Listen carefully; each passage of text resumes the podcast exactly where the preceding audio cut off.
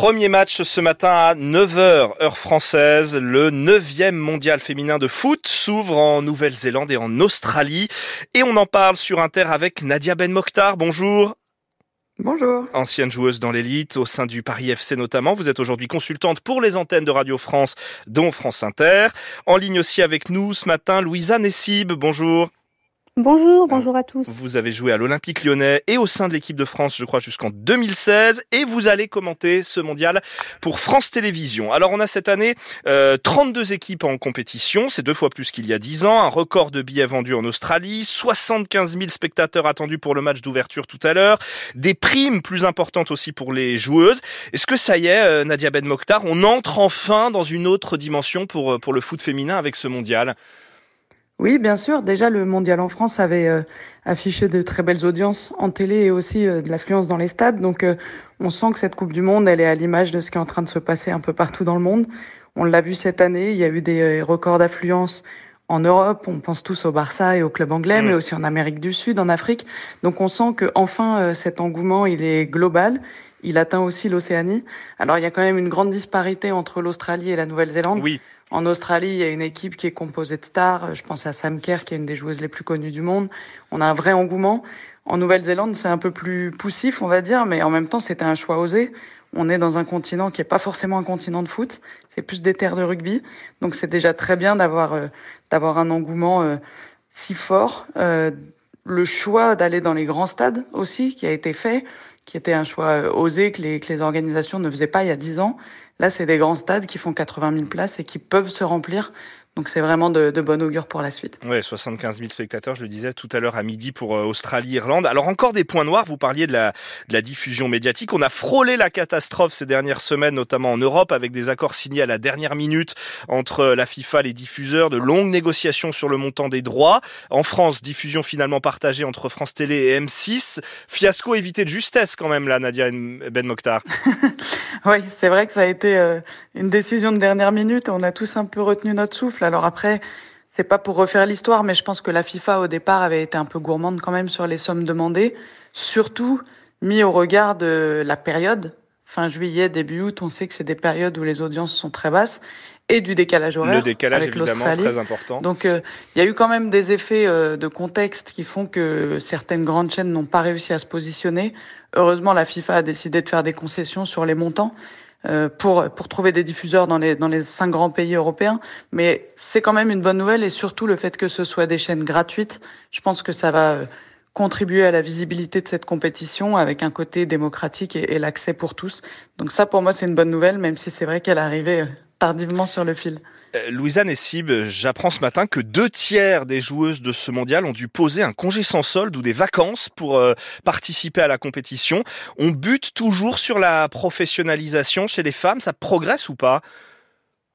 Oui, ça a énormément progressé. Après, on le voit avec euh, ce que vous venez de, de nous, euh, de nous dire, euh, que certaines joueuses ont dû poser des, des congés sans solde, mais euh, au-delà de ça, il y a quand même euh, une, une, énorme progression dans ce football féminin à l'image de cette compétition qui débute ce matin et puis à l'image de ce qui a été fait sur ces dernières années. Donc il y a encore du chemin à faire, il y a encore de l'évolution et, euh, et, de la progression à aller chercher, mais euh, on, est, on est sur le bon chemin, il me semble. Alors j'évoquais les primes, hein, euh, 26 000 euros de primes euh, dès le début pour chaque joueuse de ce mondial, jusqu'à 240 000 pour les gagnantes. Alors ça reste deux fois moins que les hommes pour l'équipe qui gagnera ce mondial, mais par rapport à ce que vous avez connu, vous, avant 2016, ça n'a plus rien à voir. Non, c'est certain que de ce, côté-là et sur ce point de vue-là, du côté financier, il y a aussi une énorme évolution, mais ça va avec l'évolution générale et globale du foot féminin. Donc ça reste à l'image de ce, entre guillemets, nouveau football féminin qui essaie d'être à l'échelle du football masculin, même s'il y a encore de, de, longs chemins à faire. Mais c'est déjà une belle évolution et, euh, et une belle reconnaissance pour cette discipline. Alors Nadia Ben Mokhtar, sur le plan purement sportif, on a encore euh, une équipe qui va peut-être tout dominer, une équipe ultra favorite, les, les États-Unis, toujours en quête d'un triplé historique. Ah bah les États-Unis, c'est c'est l'équipe que tout le monde attend, euh, suivie par un public nombreux. C'est aussi l'équipe qui affiche euh, une confiance euh, toujours sans faille. Ça, je pense que mm. déjà, ça leur permet d'avoir un avantage psychologique dès le départ sur les adversaires. Après, je nuancerai quand même leur, leur statut d'ultra favorite parce que je trouve que c'est une des coupes du monde où on peut avoir euh, assez ouverte, on va dire. On peut penser à l'Angleterre aussi. Moi, pour moi, c'est l'équipe qui m'a le plus impressionné cette année. Et, et le dernier Euro était euh, était assez incroyable pour les Anglaises.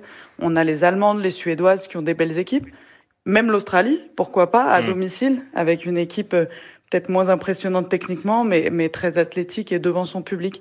Donc je trouve que c'est une, une Coupe du Monde euh, assez ouverte. Bien sûr, les Américaines qui remettent leur titre en jeu font partie des favorites, mais on peut avoir aussi d'autres nations qui, qui atteignent le Alors justement, euh, les Françaises dans tout ça, elles entament leur mondial dimanche contre la Jamaïque, des Bleus qui ne sont pas sur le papier dans les meilleures dispositions, avec une série de, de forfaits, hein, pour n'en citer que quelques-uns, Amandine Henry, Marie-Antoinette Catoto, entre autres, des forfaits, des blessures, mais un nouveau sélectionneur, Hervé Renard, qui a pacifié euh, l'équipe après la fin euh, chahutée, disons, de, de l'ère Diacre. Est-ce que vous êtes euh, modérément optimiste, Nadia Ben Mokhtar, pour, pour les Françaises? Elles sont pas vraiment les favorites pour le coup. Non, c'est difficile de les mettre dans les favorites par rapport à tout ce que vous venez de dire. C'est qu'il y a beaucoup d'incertitudes autour de cette équipe. Le, staff euh, est arrivé très récemment, donc la période de travail, de préparation a été courte. Et, euh, des joueuses majeures comme Delphine Cascarino ou Amandine Henry se sont blessées juste avant la compétition. Donc il y a pas mal de points d'interrogation. Moi, j'ai envie d'y croire parce que euh, il y a quand même énormément de talent dans cette équipe, un mélange d'expérience et, et de jeunesse. Et il y a un staff, vous l'avez dit, qui a amené ce, ce vent de fraîcheur.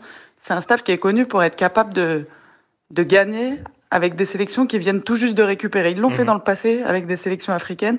Pourquoi pas euh, si la magie pouvait opérer à nouveau euh, cette fois-ci avec avec l'équipe de France féminine Mais on le voit sur les images. Et moi, j'ai eu quelques joueuses. Euh, elles sont libérées, elles ont le sourire, elles ont la sensation qu'enfin, avec tout ce professionnalisme autour d'elles, elles vont pouvoir exploiter leur potentiel au maximum. Donc ça, c'est déjà des signes euh, positifs qui font que cette équipe pourra, pourra aller loin. Euh, la fédération a fixé un objectif, les demi-finales au moins. Est-ce que vous y croyez, Louisa Nessib?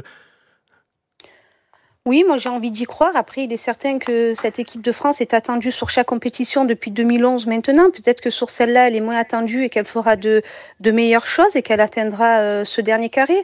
En tout cas, il est vrai qu'elle est pénalisée par les nombreux forfaits qu'elle a connus en, en, euh, en début de, de, de, préparation, notamment avec ce dernier forfait d'Amandine Henry. Mais au-delà de ça, il y a un groupe quand même de qualité avec des joueuses de talent, un mélange d'expérience et de jeunesse. Et puis il y a, y a, y a ce staff qui a pour, euh, pour habitude de, galvaniser ces groupes. Hervé Renard, on l'a vu encore sur sa dernière Coupe du Monde, ce qu'il a été capable de faire avec l'Arabie Saoudite. Donc je pense qu'avant tout, il va faire un travail mental auprès de, de, de cet effectif France. Et puis après, euh, quand dans la tête tout va bien, et puis elles ont les qualités techniques et tactiques pour rivaliser avec n'importe quelle nation. On va croiser les doigts. Louisa Nessib, vous qui avez joué à Lyon, en France, on a toujours un championnat qui est dominé par, par l'OL et le PSG, mais un championnat qui fait un peu pas le figure quand on le compare euh, à l'Espagne ou au championnat anglais. Vous en parliez tout à l'heure. On a une finale qui s'est jouée cette année dans un stade de 8000 spectateurs quand le Barça en réunit 80 000 au Camp Nou.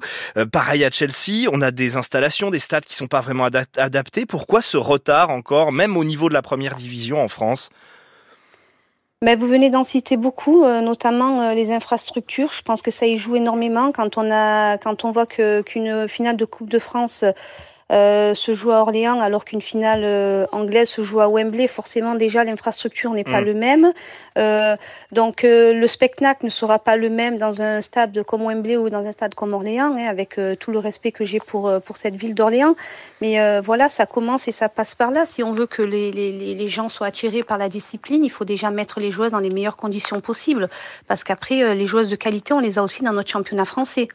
Nadia Ben Mokhtar, chez les amateurs, euh, est-ce que la pratique euh, progresse? Vous avez dirigé, je crois, l'Académie des, jeunes du Paris Saint-Germain. Est-ce que les filles, les petites filles, osent de plus en plus venir?